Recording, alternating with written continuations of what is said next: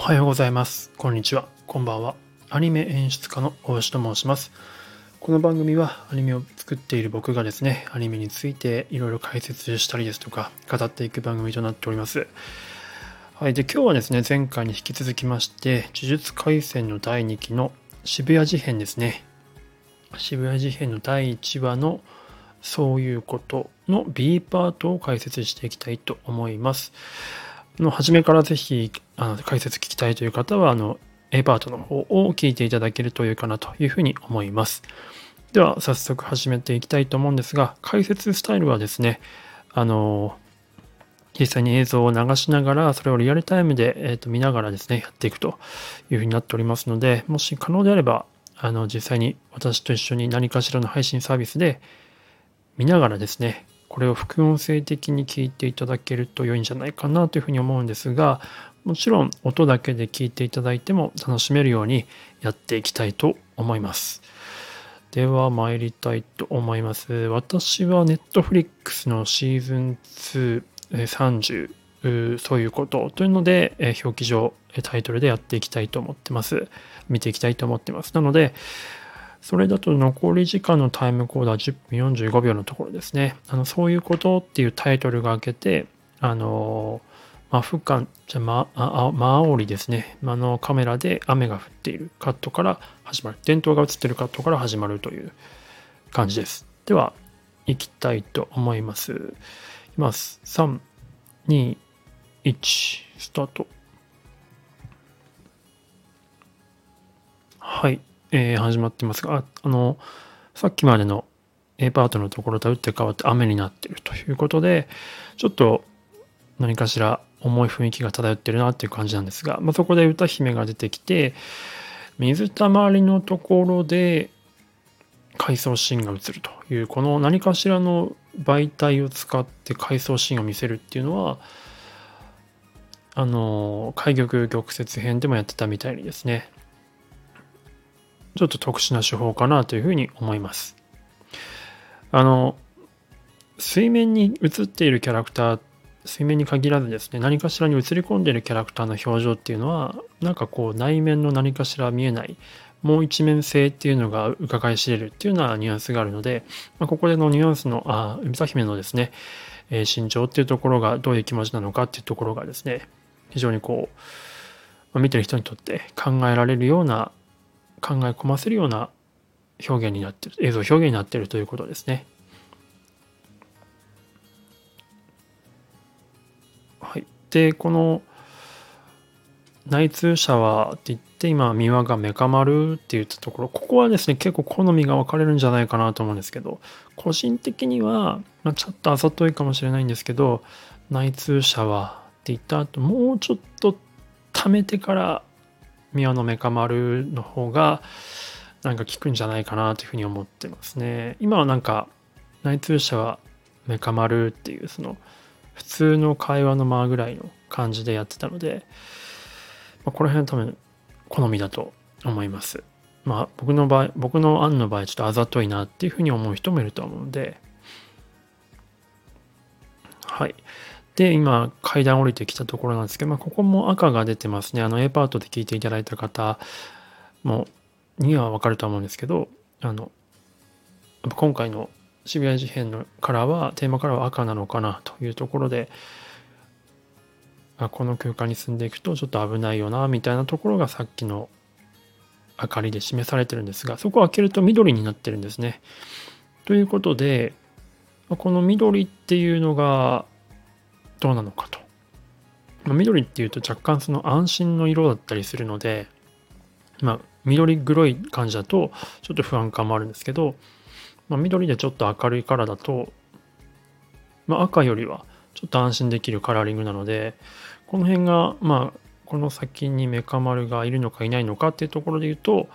まあ、いなかったっていうオチになるんですけど、まあ、この色でもそういうふうにわかるのかなというふうに思いますね。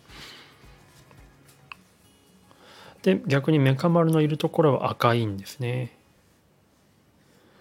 まあ、なので、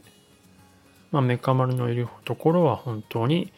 まあ、不穏な感じというか、まあ、血の匂いが香るような表現になっているとで歌姫の感情のその涙かのような感じで水滴がこぼれてシーンが変わる。これのシーンの切り替わりも非常に巧みだなというふうに思います。で光の中からゲトと、えー、真人が出てくると。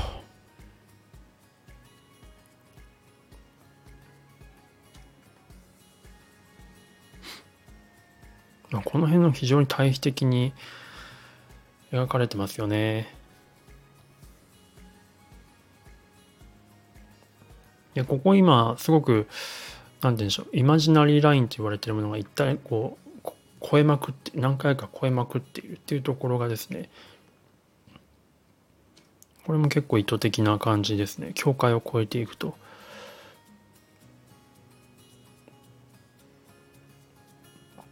で、引き絵で今横位置で見せてるんですけど、これもですね、なんかこう、すごくシンメトリーなレイアウトで非常に象徴的だなというふうに思います。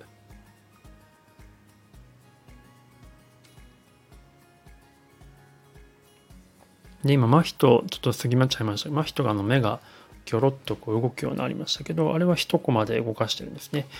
一コマで動かすことによってぬるぬるっとした動きになるんですけどよりこうなんか気持ち悪さというかヌメヌメした感じ、まあ、樹齢の気持ち悪さっていうのを表現できる、まあ、真人のこの黒い感情みたいなものが、まあ、一コマ打ちにすることによって分かりやすく表現できるなっていう感じですね。まあ、13話の時とかもそうでしたけどね。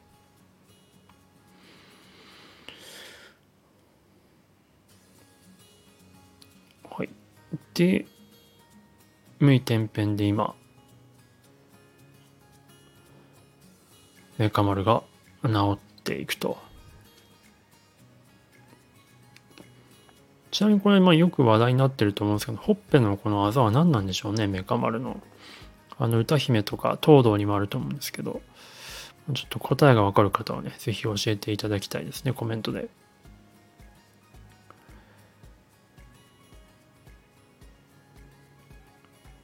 でこれから真人とメカ丸のバトルがまあ始まっていくわけなんですが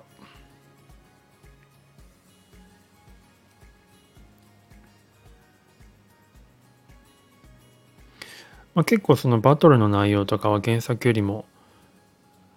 尺をふんだんに増やしていてこの何て言うんでしょうあの木でできたメカ丸がいっぱい出てきてどんなふうに戦うのか、まあ、人と争ってるのかみたいなところは非常になんか足されてますよね原作よりも。原作だとなんか裏剣でっかい腕を膨らまして裏剣一発だったんですけど何回かこの攻防があると。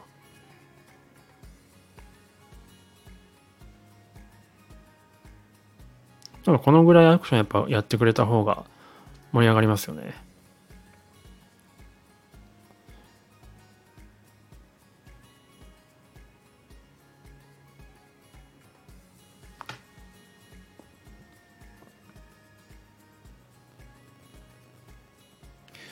で、まあ、地面が割れて、えー、出てきますねついにアルティメットメカ丸が。はい出てきましたね。もう完全にこのフォルムこのシルエットこの配色完全にエヴァンゲリオン ですね。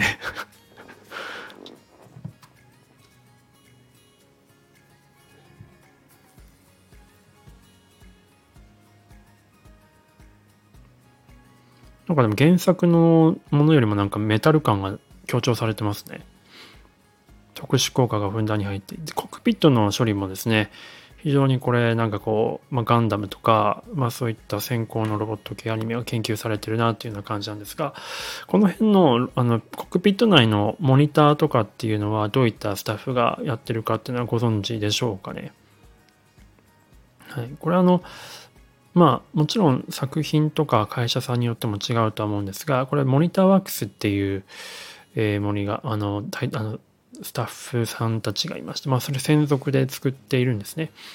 まあそのカットごとに、ま、パーツを作ってですね例えばこの年月の17年何月とかの表記とかっていうのはもうそういうアセットをですね作ってアセットっていうのは何て言うんでしょう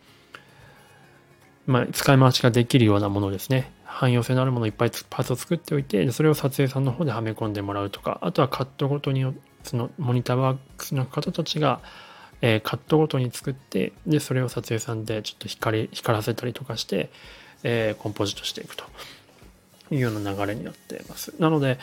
まあ、モニターワークスの人にどういう感じで発注するのかっていうところが結構、まあ、ミソだと思うんですけど、まあ、多分間違いなく、ま、ガンダムとか、うんまあ、エヴァンゲリオンの作品とかっていうのは多分参考として監督とか演出の方から提示されたんじゃないかなというふうには思ってるんですけどね。はい。ということで、アルティメットメカ丸のキャノンが飛び出たところで終わりという感じですね。ちょっとエンディングについてまた、ちょっと今、ネットフリックスの自動何ですか？早送り早送りというかあの機能で別のものが今再生されてしまっているので エンディング見れてないんですけどまたどこかのタイミングでエンディングやりたいなというふうに思います。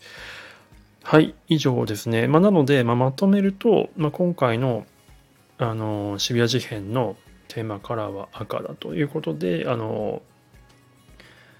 開玉玉折編とかなり対比的に描かれているっていうところですね。でそこでの赤と青というところで、まあ、術式的にですね結構やっぱ五条の、物語なんじゃないかなっていうふうなのが今回のシリーズに関してはあるかなというふうに思います。オープニングでもね五条のあの赤いカラーリングの中で五条の、えー、瞳だけが青く光るというような演出があったので、まあ、彼の中にあるまだその青い部分みたいなところがオープニングでも描かれていたので、まあ、その辺結構今後彼の中の赤と青を注目していきたいなというふうに思っております。はい、でそして紫がどう描かれるのかというところです。これはあの術式としての紫じゃなくてカラーリングとしての紫ですね。がどう描かれるのかっていうのはちょっと今後の渋谷事変通して注目だなというふうに思います。はい。ではでは、えー、聞いていただいてありがとうございました。もしあの気に入っていただけたらですね、いいねとかフォロー、チャンネル登録いただけると嬉しいです。あとはリクエストですね。この、え作品、この和室、このシーンやってほしいと、解説してほしいというのがあれば、ぜひリクエストいただければ嬉しいです。ではでは、聞いていただいてありがとうございました。ではまた。